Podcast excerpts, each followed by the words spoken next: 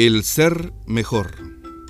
Ser el mejor requiere sudar mucha sangre, caminar por donde no hay camino, luchar y luchar.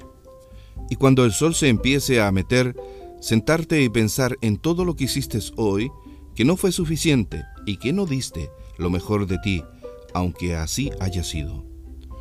Volverte a levantar el siguiente día, volver a hacer todo otra vez y algún día quizás sea el mejor.